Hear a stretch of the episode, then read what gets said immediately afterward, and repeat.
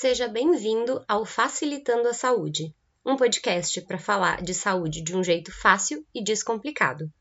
Eu sou Ana Cláudia e hoje a nossa conversa é sobre o Sistema Único de Saúde brasileiro, o setor público, o setor privado e o que envolve esses dois setores. Tá preparado? Então vem comigo que vai ser fácil.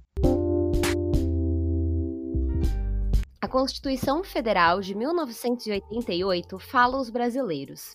A saúde é direito de todos e dever do Estado, garantindo mediante políticas sociais e econômicas que visem a redução do risco de doença e de outros agravos e ao acesso universal e igualitário às ações e serviços para sua promoção, proteção e recuperação. Dois anos depois era criado o SUS, o nosso Sistema Único de Saúde, formalizado em uma outra lei. Quem nasceu depois dessas leis não imagina como era o acesso à saúde antes disso o sistema público de saúde cuidava apenas dos trabalhadores ligados à previdência social. Aos outros cidadãos cabia o pagamento desses serviços ou as instituições filantrópicas, como as Santas Casas. Já são mais de 30 anos de SUS e mais de 20 anos de regulamentação dos planos de saúde, o que chamamos de saúde suplementar, e mesmo assim ainda é um assunto que gera muita discussão.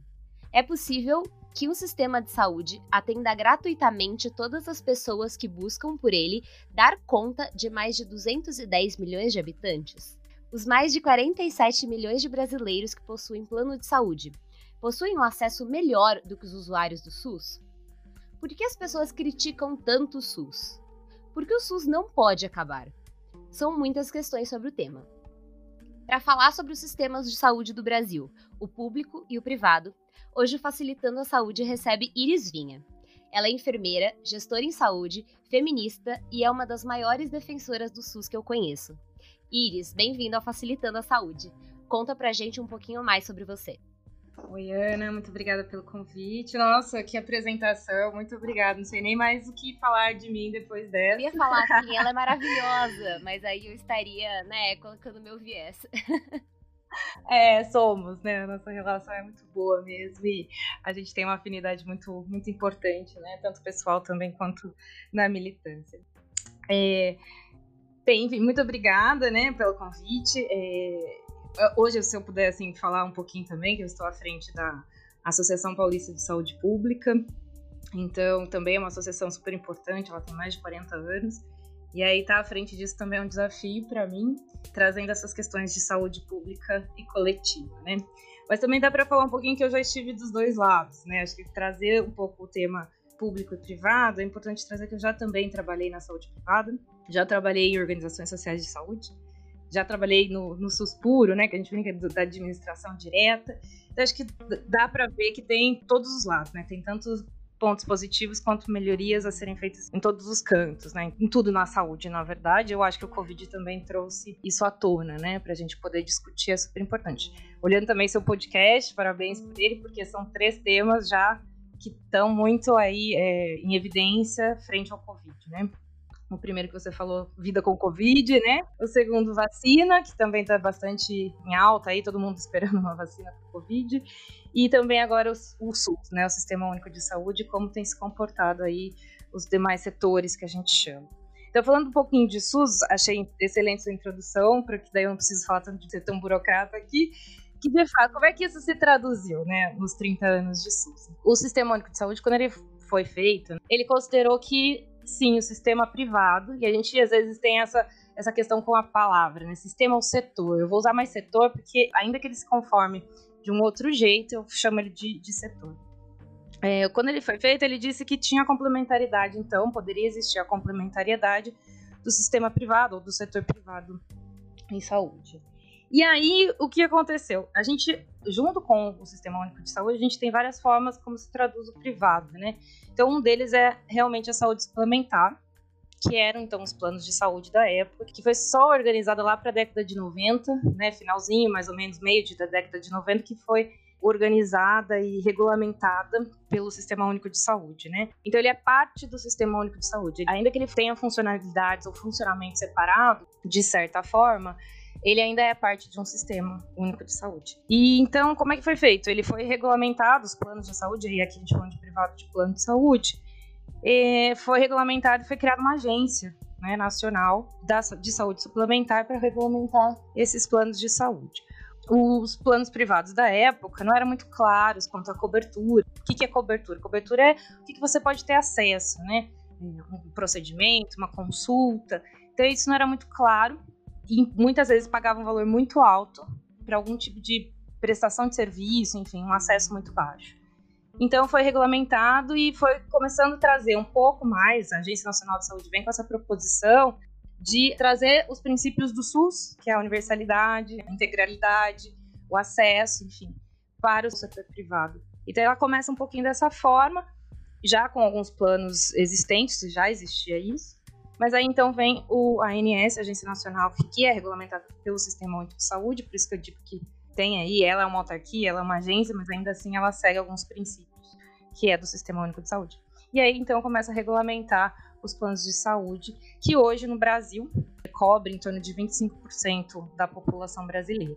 Você respondeu a minha primeira pergunta, que era como que o SUS funciona. Enfim, o SUS existe já há 30 anos e gera ainda muita dúvida, né? Mas eu acho importante falar que o, o setor privado é uma parte do sistema único de saúde, porque às vezes a gente vê, ah, o público e o privado, então o SUS e o particular, e as pessoas pensam que são sistemas é, diferentes, assim, e não que eles se complementam. Sim, isso é muito, muito importante dizer mesmo, porque de certa forma, é, como eu falei, o setor como um todo ele é regulado, né, por órgãos estatais, né, do Sistema Único de Saúde, que tentam seguir, sim, na, nos princípios do Sistema Único de Saúde, né. Então, e outra, né, a gente brinca assim, é sempre aquela pergunta que eu acho maravilhosa, que tem sido é, muito feita, né, e comentada em outras, nas mídias sociais e tudo mais, é que você também usa o SUS, né? Porque toda a qualidade, por exemplo, dos hospitais, porque aí a gente tem o plano de saúde, né, as operadoras, e aí tem os prestadores que a gente chama, que são os hospitais, os médicos, né? E aí é, a gente fala assim que todo mundo usa, porque também a qualidade desses serviços que são prestados ainda que de forma privada, né, que tem essa relação jurídica privada, ela também é organizada e fiscalizada pelo Sistema Único de Saúde. Então, não tem como fugir, mesmo que a gente tenha a ANS ou não tivesse a ANS, por exemplo, tudo é fiscalizado pelo Sistema Único de Saúde. Então, isso que é importante a gente dizer, que independente da gente ter acesso, a gente pagar ou não pagar, enfim, para poder ter uma assistência à saúde, o Sistema Único de Saúde está em tudo mas agora também, agora dentro do sistema, né, olhando para ele mais macro, ele também faz parte do Sistema Único de Saúde. E eu acho legal isso de, de lembrar que todo mundo é usuário do SUS, né? Então a própria vigilância sanitária, né? Enfim, às vezes a gente não usa o SUS diretamente, como você estava explicando, né? Toda a parte de vigilância é do SUS. Então, de alguma maneira, todos nós usamos o SUS. E já que estamos falando de SUS, o SUS ele é muito criticado principalmente pelos usuários e pelas pessoas que usam os serviços, né? É, por que, que o SUS ele é tão criticado por ser lento, por ser demorado, ou por, enfim, ter é, uma demora para conseguir marcar uma consulta? Por que, que as pessoas criticam tanto o SUS? É, eu acho que assim, é uma construção mesmo. Assim, né? O Sistema Único de Saúde ele ainda é muito novo são 30 anos, mas é assim, em temporalidade, né, do que a gente vive, ele é ainda muito, muito novo. Acho que boa parte passa, assim, duas principais perguntas, né, que a gente sempre se faz em gestão em saúde. Ele é mal gerenciado ou ele é subfinanciado? Né? É o falta dinheiro ou falta gestão? É sempre essa pergunta, eu acho que falta os dois, né? Então, boa. E eu não vou dizer que em tudo. A gente tem hoje, por exemplo, os transplantes no Brasil, eles são feitos basicamente pelo Sistema Único de Saúde. Então, se você tiver uma complicação que precise fazer um transplante, você vai entrar numa fila única. E assim, a fila única parece, nossa, eu fiquei pro fim da fila. Não, ela tem toda uma racionalidade de priorização, né? Então, assim, os transplantes, HIV, né? HIV a gente é reconhecido mundialmente sobre isso. E não só nas altas complexidades, né? Mas também da atenção básica, né? A gente também é referência no mundo pela rapidez que a gente expandiu o acesso atenção básica. E aí, quando a gente fala atenção básica, o que, que é isso? Né? Atenção básica é o posto de saúde que a gente vai. Né? Ele que coordena todo, todo o sistema. Então, assim, por que, que, é difícil, né? Como eu sou usuária também, né? Não só pelas vigilâncias, mas especificamente eu não tenho plano de saúde. E por que, que a gente reclama, né? Porque tudo demora. Aí, não é que bem que demora, porque se você for um posto de saúde, você vai ser atendido, né? Às vezes, é, assim, pode ser que num tempo mais curto do esperado, enfim, a gente pode ver, sim, esses problemas, mas a gente também vê isso no setor privado. Então, será que, de fato, é um problema do Sistema Único de Saúde? ou é como a gente, né? E eu não vou fazer uma crítica, claro, os, os profissionais também têm todo um esforço aí, os trabalhadores têm todo um esforço para fazer atendimento. Mas será que será que é isso, né? Será que é só o Sistema Único de Saúde, sendo que a Agência Nacional de Saúde teve que regulamentar e colocar prazos máximos para poder ter consulta também alguns especialistas no, no setor privado? Então, assim, tem sim essa dificuldade, eu não vou negar, mas hoje a gente avançou muito é, com o Sistema Único de Saúde. A última vez que eu consultei, a gente estava com 78% de, de cobertura no Brasil em atenção primária, ou atenção básica de saúde, que é o postinho, a estratégia de saúde da família. eu falo postinho para poder ter uma referência né, visual, de símbolo, mas né, mais moinho. Sim, sim, sim. É, é sempre o postinho de saúde. Ai, vai lá no seu postinho de saúde não diminuindo a unidade básica de saúde. A gente fala postil com muito carinho, né? Exatamente. Acho que é sempre importante a gente colocar isso, porque aí também a percepção de saúde, ela é muito difícil de ser medida, né? E a percepção de saúde é a percepção como um todo, né? Como eu sinto saúde, como eu vejo saúde, a percepção de como eu estou sendo cuidado ou não, é, de onde eu tenho acesso ou não. Né? Então isso é muito complicado. Então, assim, eu acho que a gente realmente precisa ter, às vezes, essa percepção. Antes eu não tinha, agora eu tenho, mas eu quero mais. Né? Eu quero um tempo mais curto, eu quero. É, eu quero, não sei, exames que me deixem mais tranquilos também com relação ao que eu tenho. E eu acho que é natural mesmo a gente se queixar né, e querer melhor.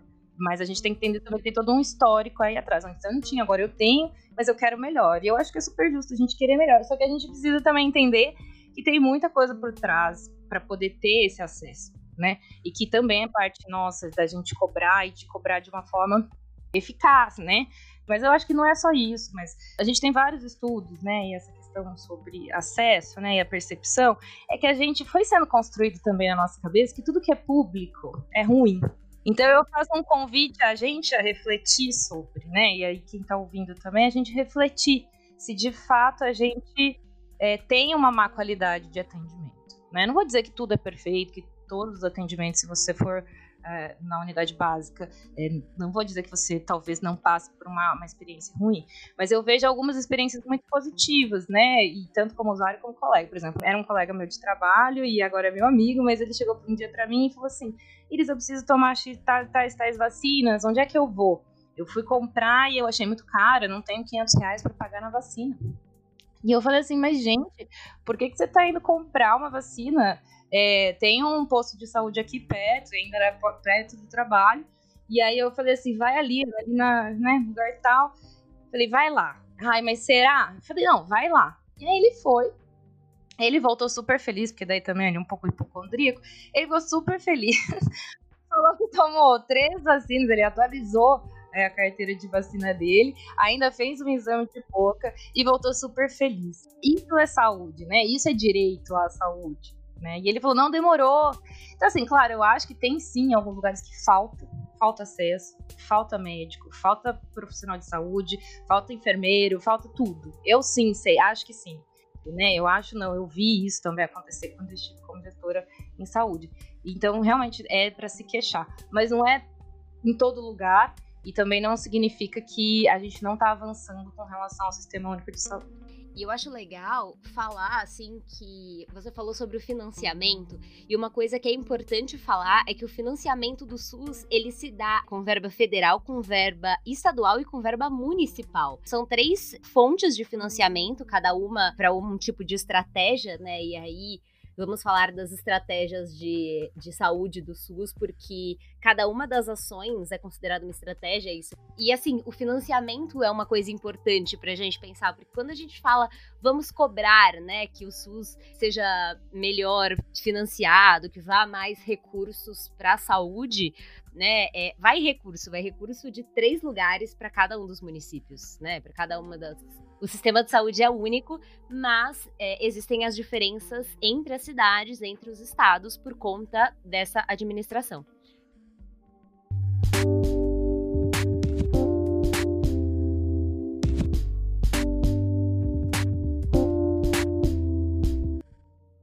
Iris, uma coisa que você falou logo no começo, assim, sobre né, se o SUS ele é mal financiado ou mal gerido, a gente que já trabalhou junto, que é profissional de saúde, sabe que o financiamento do SUS ele não é só da cidade ou do estado ou do país, mas que ele é, né, é, é diferente. Então explica um pouquinho pra gente sobre como é dividido, organizado e financiado o SUS de certa forma, da mesma forma que, que é organizado o financiamento, é um pouco também a, a, organização do sistema, né? Como um todo, aí a assistência em saúde. Mas eles são um pouco distintos. E de fato a gente tem, então, as três esferas de governo como responsáveis pelo Sistema Único de Saúde. Isso também foi um avanço aí do, da nossa Constituição de como foi organizado o Sistema Único de Saúde. O SUS, ele começou basicamente na descentralização que, que é descentralização? Começou então o movimento, e inclusive o Sistema Único de Saúde vale ressaltar que também foi um movimento dos próprios municípios, né? Teve um apoio político aí muito importante dos municípios para que o Sistema Único de Saúde acontecesse. Então, a gente começa com o SUS descentralizando, ou seja, trazendo a saúde para perto das pessoas. Onde estão as pessoas? Nos municípios, né? Qual é a esfera é, de governo mais próxima das pessoas, é o município.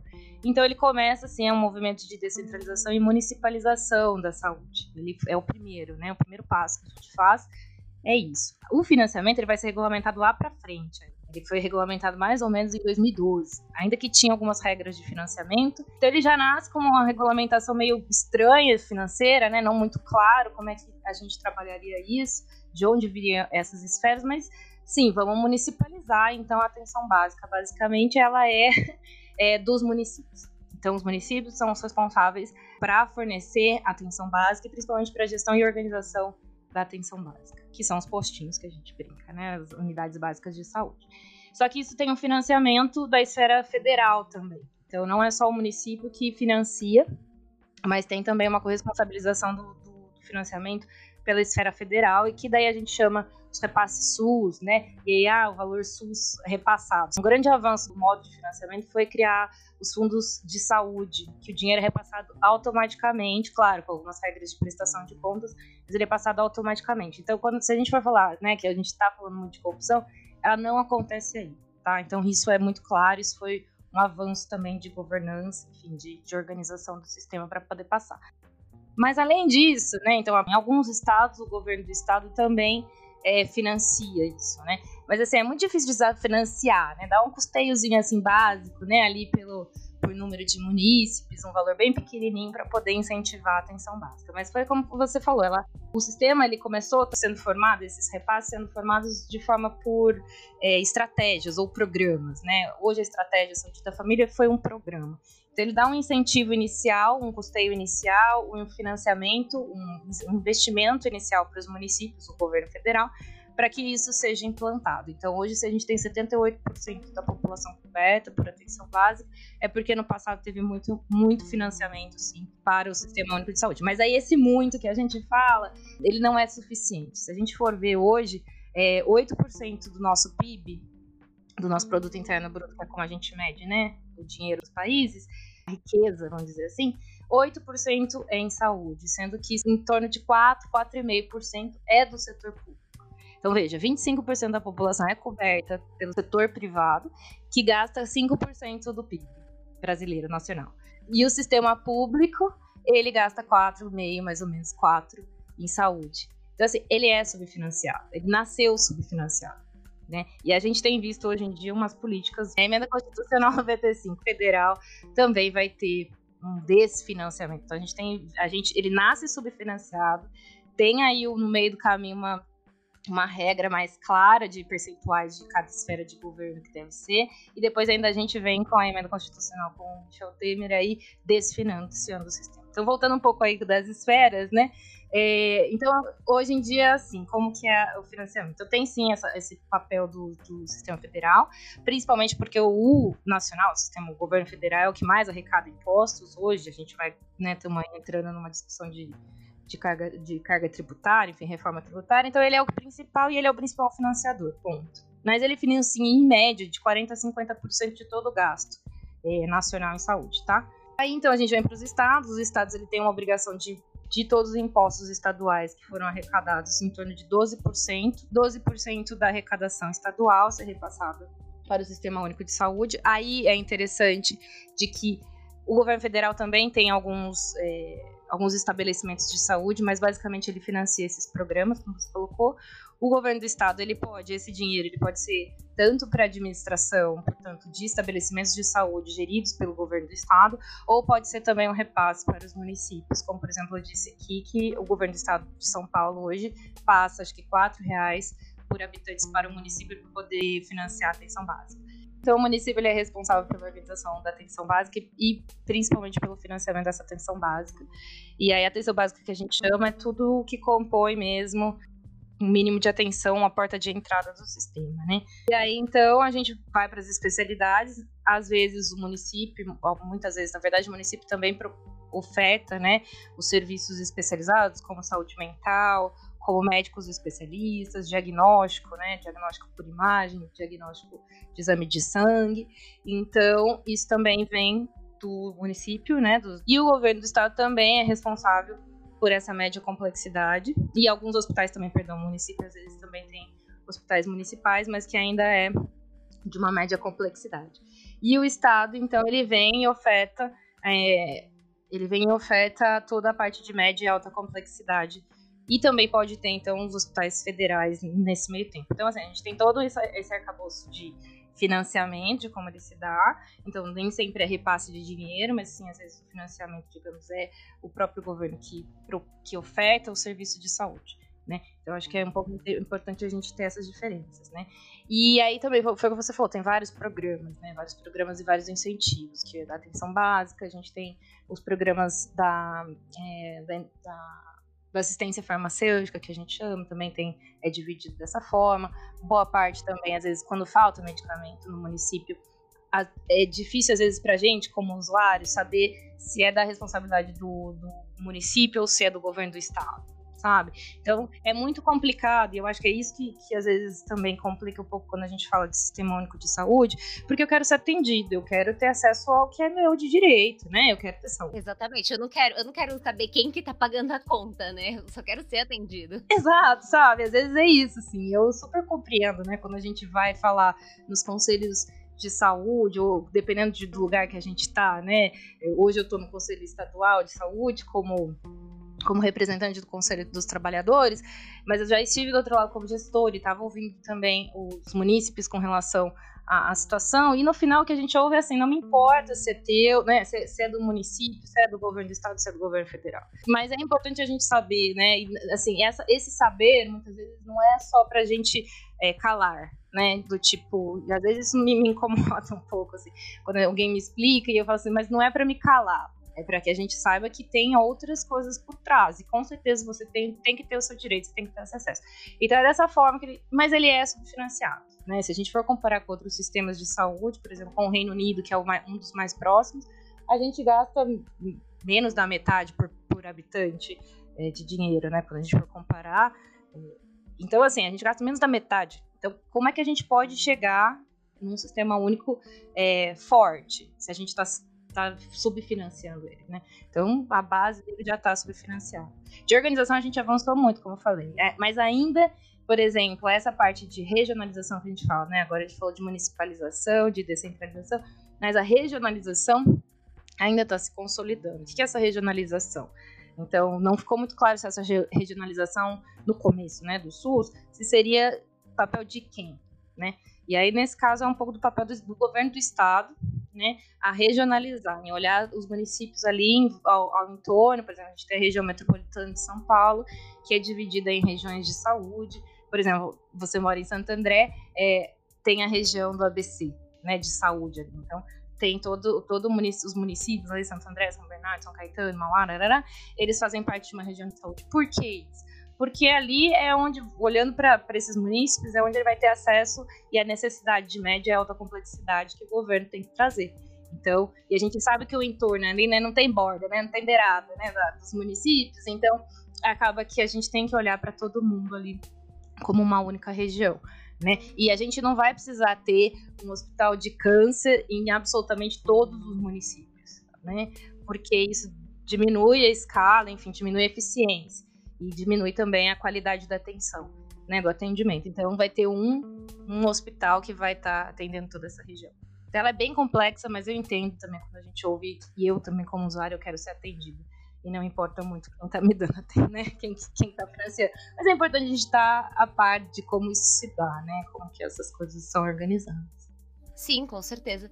E eu acho legal porque você já esteve do outro lado da mesa, né? Você já foi secretária de junta de saúde do município de Mauá, que é aqui na região metropolitana de São Paulo. Então você já foi a pessoa que foi cobrada pelos munícipes, né? Pela galera da cidade, do tipo, não quero saber de quem é a culpa, eu só quero ser atendido. Mas eu acho que isso que você falou do, do, né, de, da regionalização das regiões de saúde é muito importante falar, porque assim, se a gente já tem um sistema que é mal financiado, né, então que falta dinheiro, e a gente quer, por exemplo, é, que cada um dos municípios tenha um hospital é, especialista em, em, X especialidades. Então, um hospital de câncer, um hospital do coração.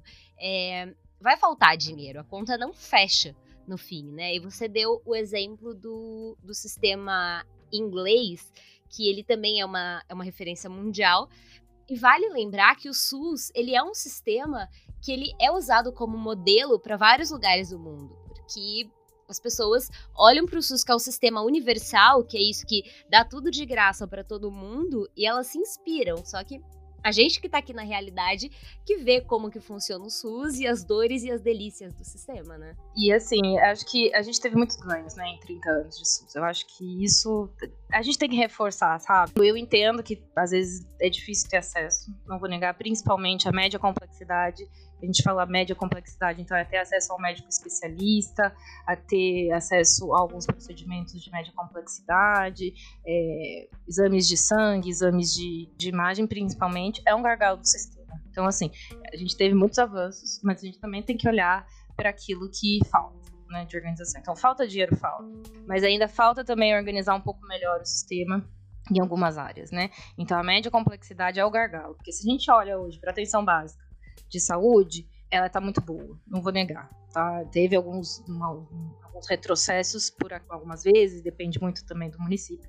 A gente avançou muito. Veja, o Brasil é super grande. Né? O Brasil tem uma, uma diferença cultural e regional e, enfim, demográfica super importante. E que com o avanço da atenção básica, ela foi tomando formas muito interessantes em lugares bem de difícil acesso. Agora a gente tem unidade básica fluvial, saúde indígena, a gente tem unidade básica terrestre, sabe? Então, assim, a gente teve sim uns avanços com relação ao sistema único de saúde, mas a gente tem gargalos, e o gargalo hoje é a média complexidade. Porque se a gente for olhar para alta complexidade, o que é alta complexidade? Aí é o tratamento. O HIV também é considerado média complexidade, mas a gente teve um avanço. Aí é um programa né? Outros programas ainda precisam ser, ser mais olhados, né, com calma, com relação à média complexidade. Mas se a gente for olhar transplante, como eu já comentei, se a gente for olhar câncer, né, o tratamento de câncer, os institutos de câncer, então assim, a gente tem avanços em algumas áreas, mas a gente tem gargalos em outras, né? Então não tem como é, falar que tá perfeito porque não tá, né? Então eu entendo, mas eu não gosto também de dizer que a gente não avançou. Mas é sempre assim, a gente avança e aí quero mais e tá super certo em querer mais e melhor atendimento.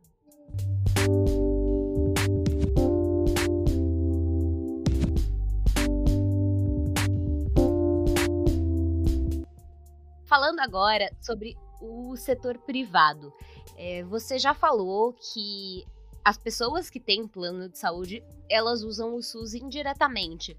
Mas, por exemplo, eu tenho um plano de saúde, eu posso usar o SUS também ou eu só posso usar o plano de saúde? Por exemplo, eu posso ir no posto de saúde perto da minha casa para tomar uma vacina?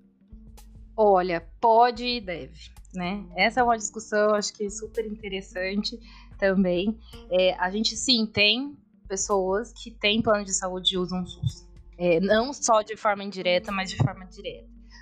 E aí, esses são vários motivos, né? Até é, eu li vários artigos com relação a esse tema que foram bem interessantes, que fizeram pesquisas com os usuários do sistema e por quê? E aí a pergunta foi exatamente por que, que você usa o Sistema Único de Saúde, sendo que você tem um plano ou vice-versa? E aí a, a, principal fala deles, e o que eu vejo, vi isso na prática também, eu estou usando mais essa referência do, desse estudo, é que é, por que, que então quem tem plano de saúde usa o SUS, né?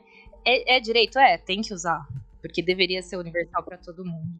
É, mas por que, que então você tem um plano, e já que todo mundo tem essa imagem de que um plano, se ter um plano é melhor do que usar o sistema, por que, que você usa o sistema único de saúde? E aí foram as respostas foram diversas, mas as que mais me chamaram a atenção é que assim, um, o plano não me deu cobertura.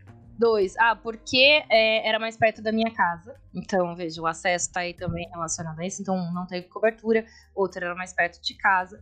E outra porque, ah, porque é, o meu médico atende tanto no sistema público quanto no privado. Então, às vezes, eu uso os dois. Então, às vezes eu vou no postinho, ou às vezes eu vou com esse médico usando o meu, meu plano de saúde. Então, são várias formas. Porque, como a gente falou, a gente quer ter acesso. Então, a gente vai caçar como... A gente vai se organizar ali como a gente tem acesso. Né? Então, tem isso. Muitos que têm plano usam SUS por essas razões, ou diversas outras.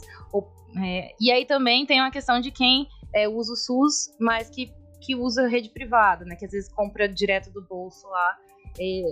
Por assistência, né? E aí por quê? Ah, porque demorou demais no SUS e geralmente é na média complexidade, como a gente já estava falando no outro tema. Então a gente tem essa, esse mix e que o próprio usuário ele vai fazendo conforme ele tem acesso. Então, é isso, a gente vai construindo. Mas é direito, sim, a usar o Sistema Único de Saúde. Todo mundo deveria usar o Sistema Único de Saúde, é a minha opinião aí, né? Falando isso. Mas é direito de todo mundo. Como... Mas aí, falando um pouco do setor privado, né? Mas assim, o setor privado é exatamente isso.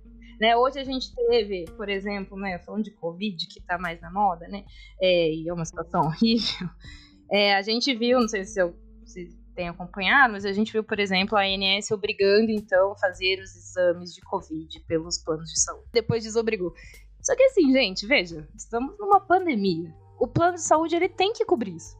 Não é, se você está ofertando um produto do qual é saúde, mas se você está ofertando isso, é, você negar um teste de Covid não é saúde, né? Frente a uma crise sanitária deste tamanho. Então eu faço esse questionamento e eu já estive no privado. Então, assim, eu, eu, eu falo até com propriedade, né? Porque quando eu estive lá, eu não acreditava, às vezes, também algumas coisas que eu falo, gente, mas veja, se você está propondo saúde, né? E não é barato, né, Ana? Se a gente for ver.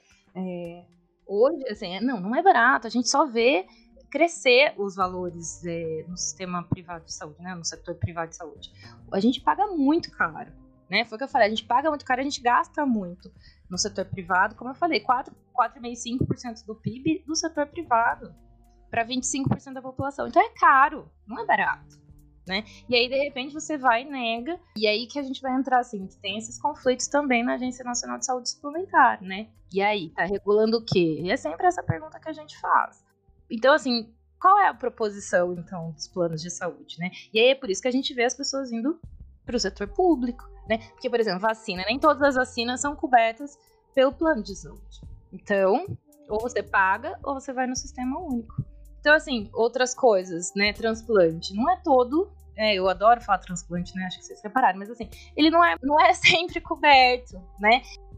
E é muito importante, né? Geralmente, é, poucos são os planos de saúde porque é um procedimento muito caro. Quem paga a conta do plano de saúde, no caso, é o plano de saúde. Desculpa fazer esse corte, mas eu acho que existe essa coisa de que ah, o SUS é de graça, mas assim, isso é dinheiro de imposto, isso é dinheiro público, isso é dinheiro do governo. Então alguém está pagando a conta. Às vezes dá uma impressão de que, como é público, é de graça, é festa da uva, assim. E não é desse jeito. Não, não é. E assim, e aí, agora já que você tá falando disso, eu vou trazer um outro tema também, que é dessa, dessa relação público-privado que a gente tem, né? Acho que quando a gente vê, por exemplo, o setor, quem declara imposto de renda, ela pode sim abater do imposto de renda quando tem ou faz um pagamento particular, né? Ou até mesmo do plano de saúde. Se você tem plano de saúde, você pode abater do imposto de renda, né? E não tem limite, né? A educação tem quando você gasta com educação, mas saúde não tem limite no imposto de renda. E aí, só que assim, veja, assim, se a gente arrecada por imposto para financiar o Sistema Único de Saúde, se eu abato do meu imposto de renda, eu não estou pagando imposto por isso, certo? Porque eu estou pagando privado. Então, eu estou incentivando o setor privado. Porque daí eu abato e eu não arrecado, né? Ou seja, na, no ponto de vista de arrecadação de imposto e financiamento, eu não tenho esse dinheiro. Então, assim, é, como é que eu posso fazer um sistema único mesmo se algumas pessoas, esse do setor privado, não contribuem também para ter um sistema único de saúde? Mas eu também uso o sistema único de saúde, sabe? Então, às vezes, tem essas questões que a gente precisa pensar também né? Eu não tô falando que a gente tem que pagar imposto, pelo amor de Deus, né? Assim, dá, aumenta o imposto, bota CPMF. Não tô falando nada disso. Mas acho que é importante a gente pensar, né? Que tem essas relações. Veja, então, o, o setor privado, você paga um valor alto, você abaixa do imposto de renda e ele não te dá um serviço. Estou generalizando nesse específico do Covid. Tem muito serviço bom, não vou negar também, né? Aí eu aí também estaria fazendo algo ruim. Mas nisso, veja, isso é um ponto sensível né? Um ponto sensível que eu estou trazendo para a gente ver como são essas relações, né? Quando a gente traz saúde é, como um produto, tem alguns pontos que a gente precisa levar em consideração, tipo esse, do Covid, do teste, eu realmente fiquei muito decepcionada, sabe? Com o setor privado, falei, poxa, gente, a gente tá no meio de uma pandemia, sabe? Vamos lá. E assim, outra, né, se você for ver, são várias as relações, né? Então a gente sempre fala do plano, mas a gente também tem os prestadores de serviço, né, hospitais, etc., que nem sempre são do plano, são credenciados, e aí tem essa relação. Mas veja, a gente hoje diminuiu muito, muito é, os atendimentos é, eletivos, que a gente chama, né? As cirurgias, os procedimentos eletivos, por conta do Covid. Então tá todo mundo adiando, o que não é urgente não está sendo realizado.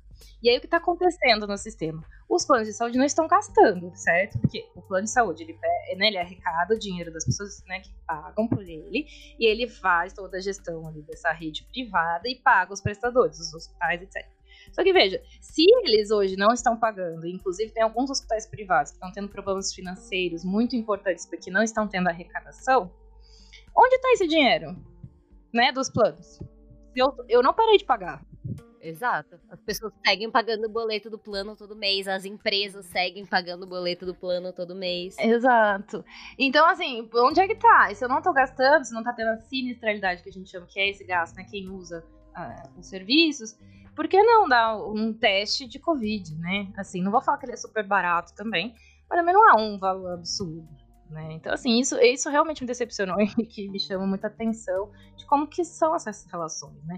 E acho que uma coisa que você falou também que é super importante dos planos é que hoje os planos de saúde, eles são basicamente empresariais, né? Ou seja, grande parte do, dos planos de saúde hoje, eles são comprados por empresas para os seus funcionários, né? Então a gente volta aí com o INAMPS, né? Um pré-SUS dentro do setor privado. Né? Então só tem acesso de fato, ou a maior parte que tem acesso é porque está está trabalhando formalmente, né? Então, isso também é uma outra questão que a gente precisa pensar do, do, sistema, né? Como ele foi se conformando. Por quê?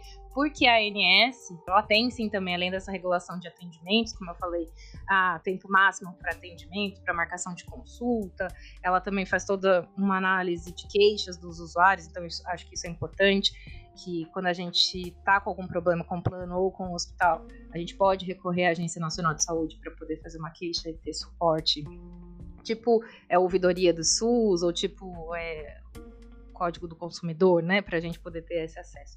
Mas aí então assim a agência nacional também regula os preços, só que ela regula de outra forma os preços do, dos planos empresariais, né? Então ele acaba tendo um aumento muito elevado, né? Acho que acho que ano passado, ano retrasado, a gente também teve várias brigas ou várias notícias de que estava tendo um aumento de preços absurdos dos planos de saúde, que entrou até judicializar isso, porque realmente. E se você for ver assim, não teve nenhum momento de platô de preços de plano de saúde ou queda de valores de preços de, de planos de saúde. É sempre aumenta, né? Sempre, sempre aumenta.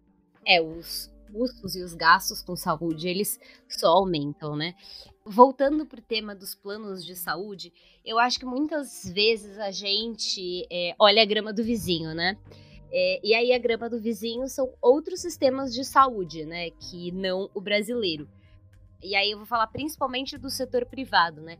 Que a gente adora olhar o que os Estados Unidos estão fazendo, o que a Europa está fazendo.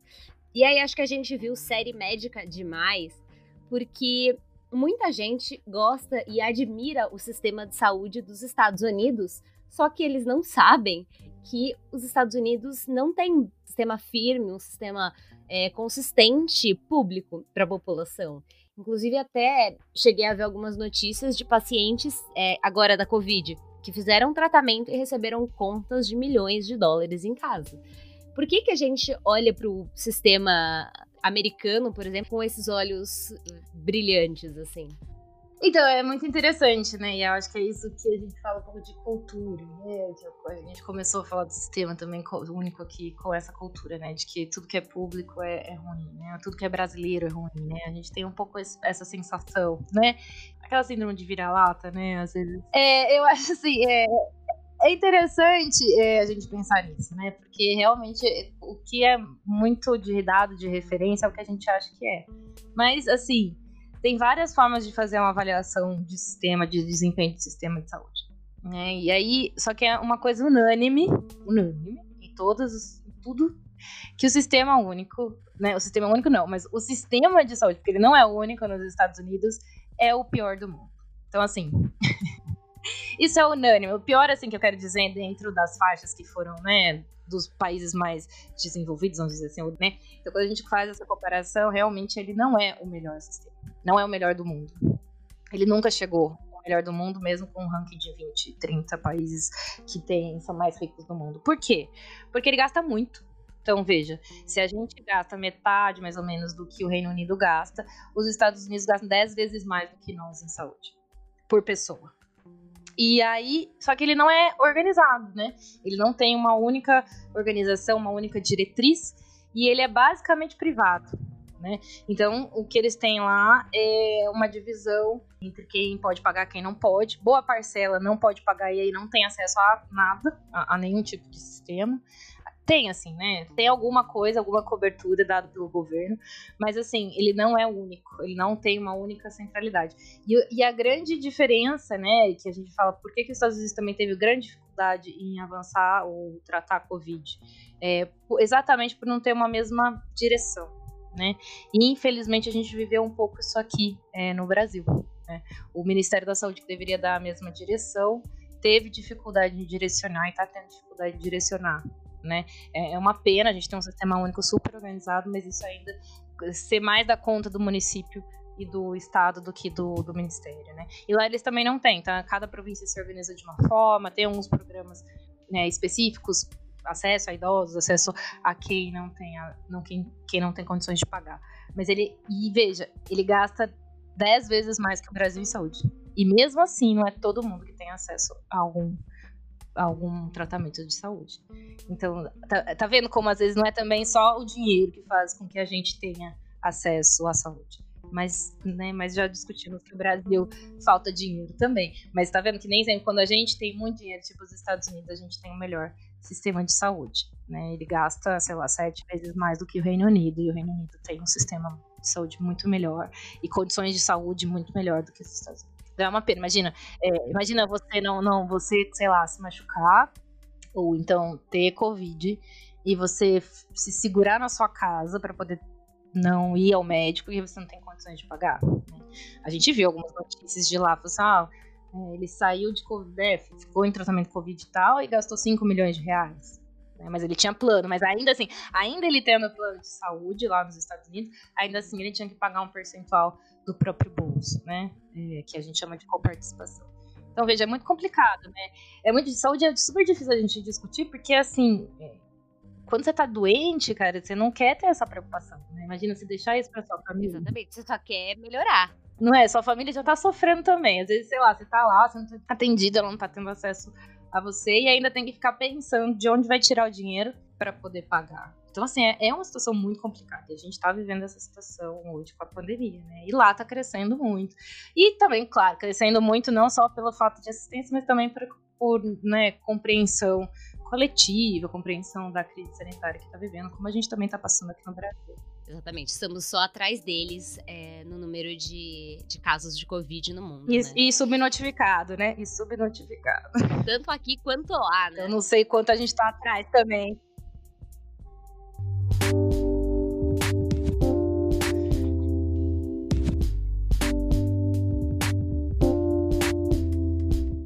Iris, tem alguns hospitais públicos que são administrados por instituições privadas. Você até citou que já trabalhou em organizações sociais de saúde, né? Como que funciona isso, né? É, você falou da administração direta e esses que são administrados por instituições privadas. Qual que é a diferença? Ah, então, tá aí, vamos lá, né? Entrar nesse tema aí que é super nebuloso também, né? é polêmico. É polêmico também, né? O que que acontece, né? É, o SUS, então, ele veio lá em 88 e tal, em 90, e logo em seguida disso, a gente teve, então, o... Acho que é importante fazer esse marco né, histórico. Veio o Fernando Henrique Cardoso, né, que assumiu o governo, e junto dele, é, ele teve uma proposta, junto com a sua equipe, de fazer uma reforma de Estado, digamos assim, né? E então, a equipe como um todo disse assim, dadas essas novas é, necessidades, enfim, direitos que foram colocados pela Constituição, é, a gente precisa reorganizar a, a forma como a gente faz gestão da máquina pública, né, vamos dizer assim, do Estado. Então ele fez uma proposta de que então diminuiria um pouco o Estado, né? Então o Estado ficaria mais como fiscalizador e regulador dos serviços, né, da assistência em saúde, não só saúde, educação e outras áreas também veio. E então ele disse isso, e aí ao mesmo tempo ele constrói. Ele fala, não, o Estado às vezes é muito, fica muito cheio, muito inflado, e aí é o que a gente está falando sempre, essa coisa, né? Será que o que é público é bom, não é, é moroso, sabe? Sempre com essa ideia.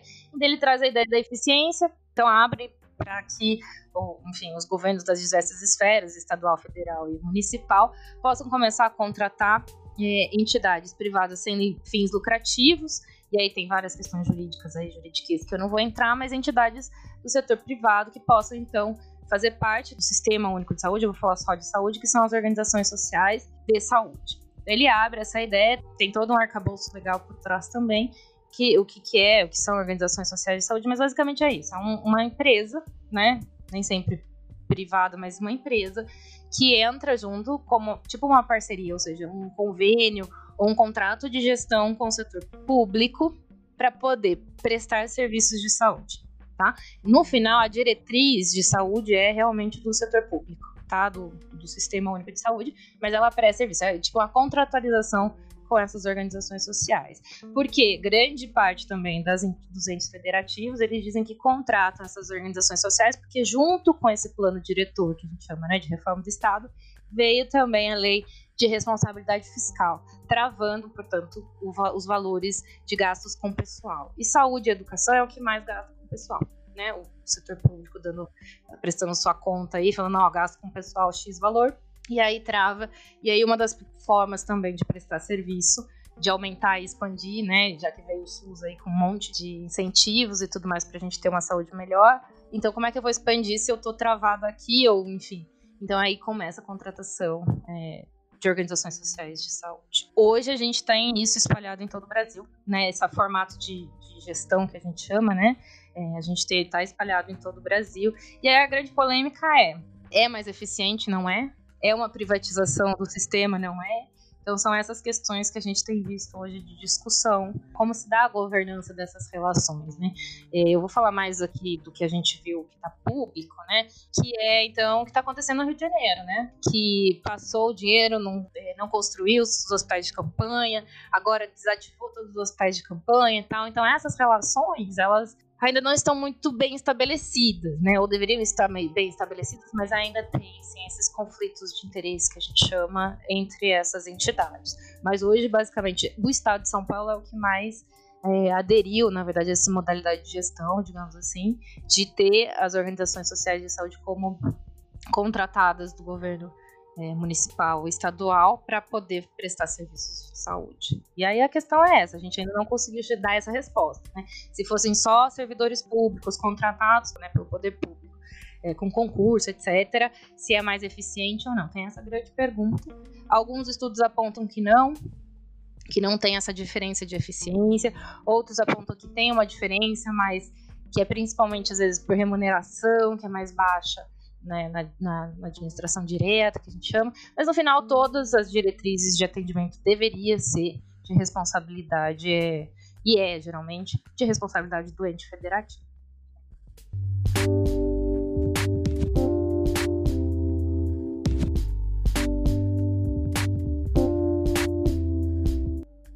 Para finalizar, há muito tempo vem se falando sobre o SUS e tem muita discussão sobre ele, né? Mas desde março, por conta da Covid-19, a mídia começou a falar muito do SUS e tem muitas campanhas nas redes sociais de pessoas aí é, influenciadoras falando para as pessoas defenderem o SUS. O que, que pode acontecer se o SUS acabar? Meu Deus, que mundo apocalíptico. Olha, é assim, acho que é assim, é. Nossa, deu até suadeiro aqui. Né? É... Já dá um medo, né? A gente que defende o SUS, a gente tem tanto medo é... do SUS acabar. É, porque assim, veja, é como a gente né, vê a sociedade, porque isso é uma expressão da sociedade. Né? Então, é, o SUS ele não é só né, a hashtag, né? Ele é uma, ele, ele avançou tanto, ele deu acesso à saúde real para tantas pessoas. É, ele tem tanto ainda a, né, na proposição dele inicial, ele tem tanto a oferecer. Então, é, para mim, se pensar acabar o SUS é acabar talvez um, uma sociedade que eu espero. Então acho que é por isso que a gente vê que, nossa, que mundo apocalíptico. Porque, veja, é, somos todos humanos, né, brasileiros, cidadãos. Então a sociedade que eu vejo, né, é, é que todo mundo tenha direito da mesma forma. Né? Então se a gente não tiver mais o SUS, a gente vai excluir muita gente. Né? A gente vai excluir muita gente. Eu, por exemplo, estarei fora. Né? Porque, como eu falei, eu não tenho um plano de saúde. Então, veja, e a gente vai ter uma desconstrução de sociedade, inclusive de democracia, que a gente tem falado muito sobre isso também, né? A gente vai ter uma desconstrução muito importante do, do marco democrático brasileiro, de, de, uma sociedade que eu, que eu gostaria de, de, de ver, né? De uma sociedade muito mais igualitária, né? Uma, muito mais social para todo mundo, que todo mundo tenha o mesmo direito, né? Então, e eu não vejo um SUS para pobres também, isso é outra coisa que deixa com coceira, sabe? Porque o SUS é outra coisa que deixa com coceira, porque veja, ele não é, ele é, é na sua concepção, ele não é só para pobre. Né? Foi o que eu falei, quando uma pessoa que não conhecia muito bem o SUS foi ao SUS voltou maravilhado. Então, assim, veja, não vou dizer também que é sempre essa maravilha, esse super, nossa, né, romantizado, não vou dizer isso. Mas que é que deveria ter essa sensação de direito, assim. Quando eu olhei pra cara dele, ele veio com aquela carinha, tipo, além de hipocondríaco, mas muito feliz dele ter exercido o direito dele em saúde, é isso. Eu acho que é isso que todo mundo deveria vivenciar. É, a gente não está acostumado a ter direitos garantidos, né? A gente sempre, sempre tem uma ameaça ali, outra aqui. Eu acho que é isso que eu gostaria de ver numa sociedade. Então, ver o SUS apocalíptico assim, para mim, é muito ruim, porque a gente vai aumentar a mortalidade, das pessoas, a gente vai deixar o Brasil mais desigual, porque o SUS ele não é só algo social, né? E a gente sempre fala do social achando que é caridade. Então, eu queria deixar um pouco é, marcado aqui que o social ele não é caridade, que o SUS ele movimenta a economia. Se a gente está falando vamos retomar a economia, cara, o SUS ele movimenta muito a economia, né?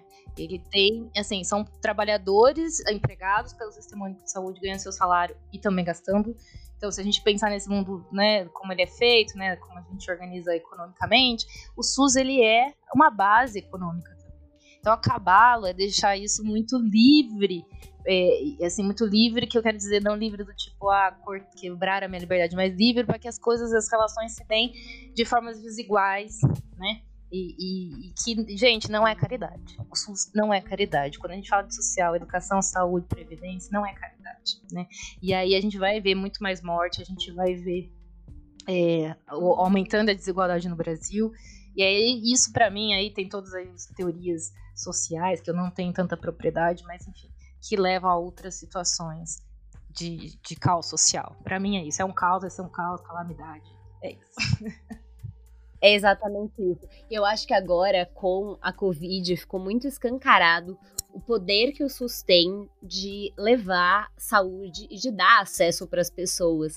Porque se não fossem os hospitais de campanha, como teria sido? Como que esses milhões, né, mais de um milhão de brasileiros que tiveram a Covid e foram tratados teriam acesso? E eu acho que passar a valorizar mais o que a gente tem então, muitas vezes a gente tem essa visão, e eu acho que você bateu numa tecla muito boa, de que a gente vê tudo que é público como ruim, mas a quantidade de coisas boas, né? Então, se aquele restaurante que você almoçava e aí você passou mal depois de almoçar nele e a vigilância sanitária foi lá e fechou, agradeça ao SUS.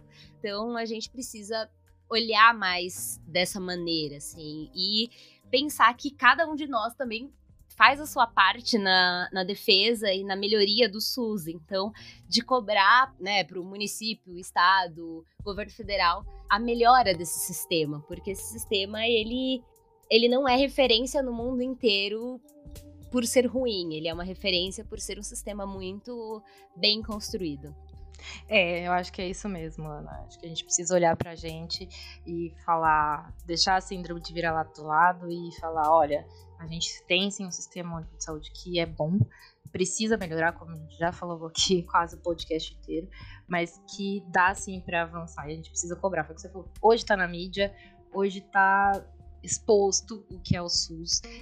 Eu acho que essa fiscalização da mídia e, também dos munícipes, enfim, das pessoas, frente ao Sistema Único de Saúde é super importante. Tem várias outras, outros, outras formas também da gente participar, também fazendo, levantando hashtags, enfim, hoje usando a mídia, mas também tem outras formas da gente ajudar a fazer uma gestão. O SUS também prevê, e aí, se você me permite falar mais um pouquinho só, que é prevê a participação social né, na gestão do sistema. E hoje a gente vê que tem, tem se esvaziado um pouco esses espaços e precisava ser retomados. Né? Então, só para lembrar um pouco que a gente tem o Conselho Nacional de Saúde, os Conselhos Estaduais de Saúde, os Conselhos Municipais de Saúde, onde as pessoas né, que não estão ligadas ao, ao, a, como gestão especificamente, e claro que tem os seus representantes da gestão, os representantes dos trabalhadores, mas também de usuários para fazer esse controle é, do Sistema Único de Saúde. Então, quando a gente fala que o SUS é nosso, ele é nosso em várias, várias esferas, em vários espaços. E um desses espaços são os conselhos, é, tanto esses de organização nacional, estadual e municipal, como também o, o, a, o postinho, né? De novo, falando do postinho, mas unidade básica, outras unidades de, de saúde, elas também têm os seus conselhos gestores. Então, é, se a gente for atrás mesmo, claro que nem sempre a gente consegue, porque está atribulado com outras responsabilidades da vida, mas também tem sim esses espaços de gestão que são importantes ser relembrados aqui quase todo dia, porque é também nesses espaços que a gente tem voz. São em vários lugares, mas só para lembrar também que esse é um lugar também para a gente poder fazer um SUS melhor. Acho que é isso. Iris, quero muito te agradecer pela conversa, foi muito bom. É, conversar com você é sempre muito bom, a gente já trabalhou junto. E falar de SUS com você é sempre, sempre muito bom. Assim, eu espero que as pessoas que estejam ouvindo a gente estejam tão apaixonadas pelo SUS quanto eu estou agora. Assim, sabendo que o setor privado faz parte do SUS e sabendo que a gente é, pode mudar essa realidade.